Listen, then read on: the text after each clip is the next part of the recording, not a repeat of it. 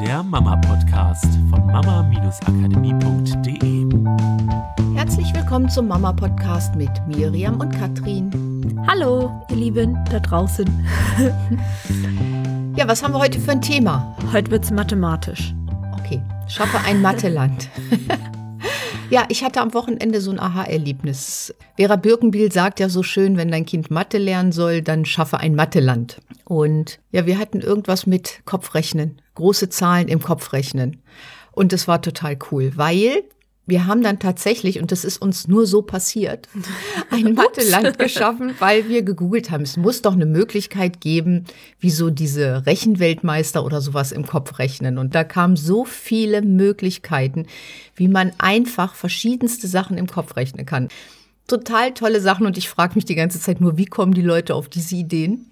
Und warum wird es nicht in der Schule unterrichtet? Warum, genau, warum wird es nicht in der Schule unterrichtet? Und wir hatten wirklich so einen Spaß und am Rumtüfteln und oh, das geht ja auch noch so einfach, dass plötzlich so viel Spaß an Mathe da war und so viel ausprobiert wurde und man wieder drauf kam, wir müssten viel öfter Denkspiele machen und also es war wirklich so ein richtiges Land ums logische Denken entstanden mhm. und wenn zwei Erwachsene so viel Spaß haben, zieht das natürlich auch den Bann der Kinder so ein bisschen mit ein. und da habe ich so richtig gespürt, wie man so ein Land schafft, wo es interessant wird für die Kinder, wo so eine Inspiration da ist, wo eine Begeisterung überspringt auf die nächste Person. Und das war wirklich richtig cool. Und das wollte ich euch heute nochmal mitgeben. Egal, was ihr lernen müsst oder was eure Kinder lernen müssen. Es gibt immer einen Weg, das irgendwie spannend und interessant zu gestalten. Das, das heißt, ein Mathe-Land zu schaffen, muss nicht notwendigerweise heißen, dass man für das Kind andauernd irgendwo praktische Anwendungen von Mathe aufzeigt oder so in Form von, okay, wir schauen uns jetzt an, warum Mathe so wichtig ist, weil ohne das könnten Architekten keine Häuser bauen. Und aber wenn dich Architektur halt tierisch langweilt, macht's ja keinen Sinn. Also es kann auch einfach unabhängig von, wo wird es praktisch angewendet, eine reine Beschäftigung mit dem Fach an sich sein. Das Wichtige ist die Begeisterung, die von dir ausgeht. Richtig? Genau, weil dann auf einmal diese Begeisterung für die Zahlen kommt. Es ist ja egal, ob das Kind das kleine einmal eins lernen muss oder ob es größere, komplexere mhm. Aufgaben lösen muss. Es muss ja erstmal den Spaß überhaupt an Zahlen finden und vielleicht Blockaden wieder loswerden, die sich vielleicht aufgebaut haben, weil es in der Schule schlecht war und die Noten schlecht geschrieben hat, weil der Lehrer erzählt, dass das Kind es nicht kann, weil die Eltern Angst haben, dass das Kind das nicht kann. Da sitzen ja Blockaden manchmal, die gelöst werden müssten, um das Kind voranzubringen. Und das passiert natürlich, wenn der Spaß da ist, die Erfolgserlebnisse da sind. Es gibt zum Beispiel so eine Fingerrechenart für das einmal neun, total cool, wie man einfach das einmal neun an den Händen ablesen kann und einfach diesen Spaß da wieder reinbringen. Und das ist völlig egal, ob das genau der Weg ist, den gerade die Lehrer machen. Die mögen das ja manchmal nicht so gerne mit den ganzen Fingern, sondern dass das Kind keine Angst mehr vor Zahlen hat, dass es mit Zahlen einfach ausprobiert und es ist egal, ob ein Fehler ist oder oder nicht. Es ist egal, weil es geht um den Spaß an der Sache. Das heißt, es, äh, es ist auch so ein Energieschiff. Was ich glaube, was schon viele Eltern versuchen ist, wenn wir jetzt mal beim Beispiel Mathe bleiben, mhm. dem Kind das nochmal auf andere Art und Weise zu erklären und vielleicht sogar in der Sprache des Kindes oder mit mit Bildern, die das Kind kennt oder mit, so wir kennen diese Beispiele beim Rechnen mit, äh, guck mal, wenn du drei Kartoffeln hast und ich pack zwei dazu, also so praktische Sachen, mhm. so bildlich oder man versucht es mit Dinosauriergeschichten, weil das Kind gerade auf Dinosaurier steht. Nur wenn die Energie so eine ähnliche ist wie in der Schule mit, okay, da ist ein Erwachsener und der erklärt dem Kind, kann es sein, dass da die Begeisterung trotzdem nicht so überspringt, weil meistens ist in dem Erwachsenen in dem Moment vielleicht ein Interesse, aber nicht diese Begeisterung, die du am Wochenende erlebt hast. Ja, genau. Und das ist es, glaube ich, diese Energie nach oben zu packen, einfach mal auf ein komplett anderes Level, auf ein Level, wo es auch nicht darum geht, als Erwachsener sich davor zu setzen und dann dem Kind wieder zu erklären, guck mal, jetzt zeige ich dir, wie es geht, sondern die Energie so groß zu machen, dass sie die anderen mitreißt und man dann eher gemeinsam recherchiert und ausprobiert und so und es dann ein gegenseitiger Austausch wird und als würde man halt zusammen spielen. Ja, oder? Das ist genau ein bisschen von hm. dieser Nachhilfe weg. Ich helfe da mal ja. ordentlich nach, dass das klappt. Eher zu dieser Mithilfe. Wir machen hm. mal einfach mit. Wir machen mal mit ein bisschen hm. Spaß drumherum.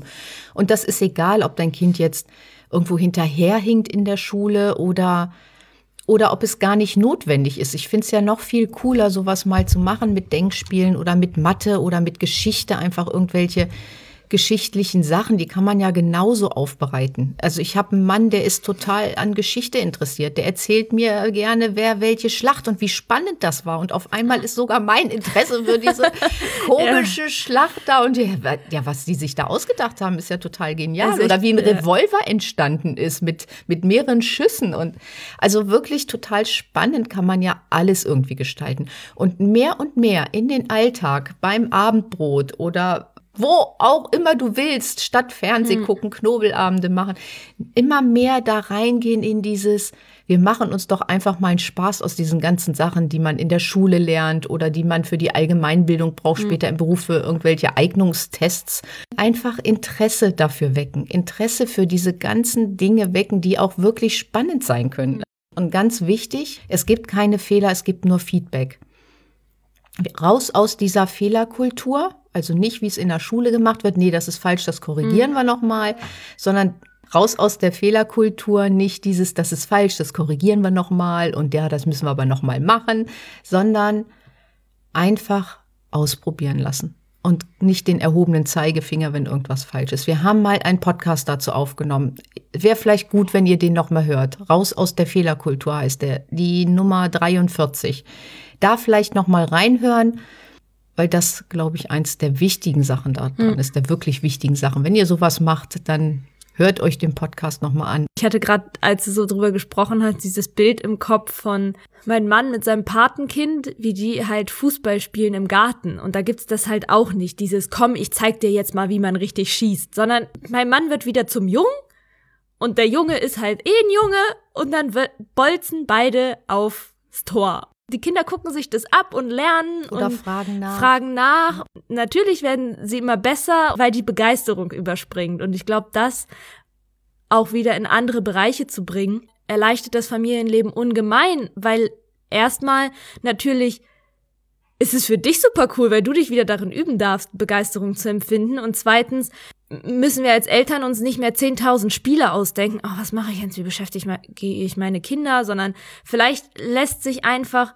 Spaß und damit auch Beschäftigung finden in Sachen, die sowieso, ich sag mal, getan werden müssen, wie Einkaufsliste schreiben oder Mathe einmal eins auswendig lernen. So, anstatt zu sagen, okay, jetzt machen wir das und danach denken wir uns ein Spiel aus. Dann nee, machen wir uns das schön. Ja, das hat, glaube ich, ja, André Stern ja. so schön gesagt. Am Anfang lernen die Kinder durch Spiel. Für sie ist Spiel und Lernen nicht voneinander trennbar. Und irgendwann kommt der Punkt, so ungefähr, wenn sie in die Schule kommen, wo die Erwachsenen ihnen sagen, Spiel und Lernen sind zwei vollkommen verschiedene Dinge und die Kinder verstehen es nicht, weil für sie gehört es so eng zusammen. Und da wieder hinzukommen, dieses Spielen und Lernen sind exakt das Gleiche, weil beides passiert. Während wir spielen, lernen wir und Lernen sollte spielerisch sein. Okay, liebe Leute, bis nächste Woche. Ich wünsche euch eine tolle Woche. Macht's Tschüss. gut. Tschüss. Das war der Mama Podcast. Der Podcast, der Familien zusammenwachsen lässt. Mehr zu uns unter mama-akademie.de.